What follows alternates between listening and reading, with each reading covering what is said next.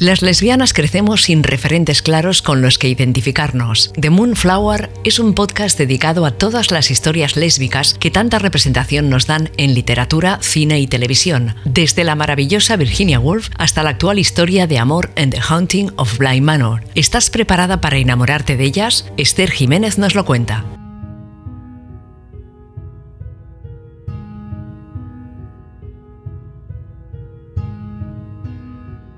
Buenos días, buenas tardes, buenas noches. ¿Qué tal estáis? Seguro que genial. Aquí hace un viento que parece que va a salir Irlanda entera volando, ¿eh? Hablando de Irlanda, hoy os traigo un libro de un autor irlandés que me he leído hace poco y que me ha encantado. Este es Strange Flowers. En español, aunque creo que todavía el libro no se ha traducido a este idioma, todo hay que decirlo, podríamos decir que significa algo como flores extrañas. Este libro está escrito por Donald Ryan y se publicó el 20 de agosto de 2020. Como veis, es bastante reciente. Este autor es bastante famoso en este país y ya entiendo por qué. De verdad, qué manera tan lírica y bonita de escribir. Me encanta la literatura irlandesa. Strange Flowers, en mi opinión, es una exploración de la pérdida y el descubrimiento, del distanciamiento, del exilio y el regreso, del dolor y del poder sanador del amor.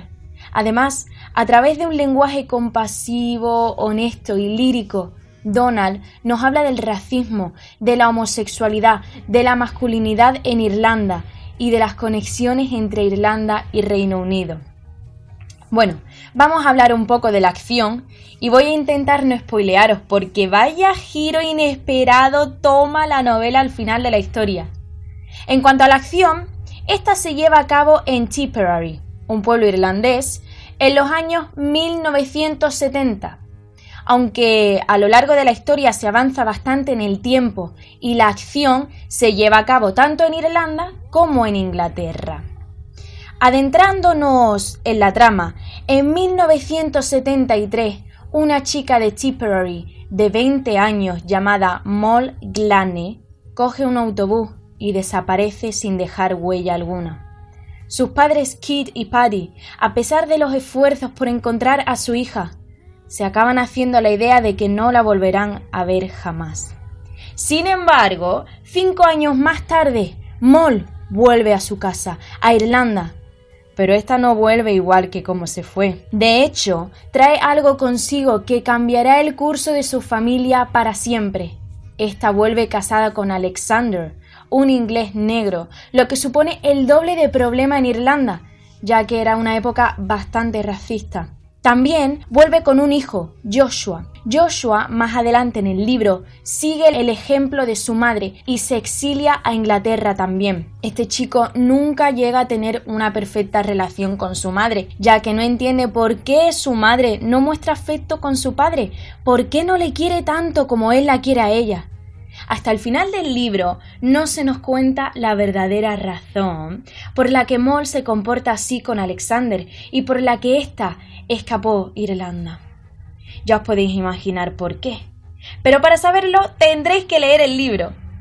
También he de decir que creo que este libro y la manera de escribir de Donald es una continuación de lo que el autor modernista irlandés James Joyce inició. Creo que muchos de los personajes de este libro están paralizados en el espacio en el que viven y no son capaces de tomar decisiones que les hagan felices. El tema de la parálisis es bastante común en la literatura modernista. Además, yo creo que al final de la novela, tanto Patty como Kit, los padres de Moll, acaban teniendo una epifanía. Os explico lo que es. La epifanía también es un elemento central en la literatura modernista, especialmente en Irlanda.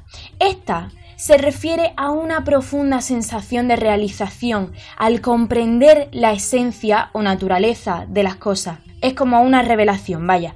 Pues yo creo que esto les pasa a los padres de Moll con respecto a su hija. Creo que acaban entendiendo la esencia de Moll y el poder del amor gana. Además, en el libro tenemos entrelazados pasajes de la Biblia, en concreto el pasaje en el que Jesús sana a un hombre ciego. Esto también lo hizo James Joyce, ¿eh?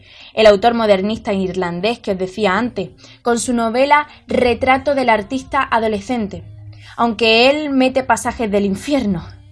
¿No es maravilloso cómo todo está conectado en la literatura? Además, Donald abre su libro con la palabra Génesis y lo cierra con la palabra revelación.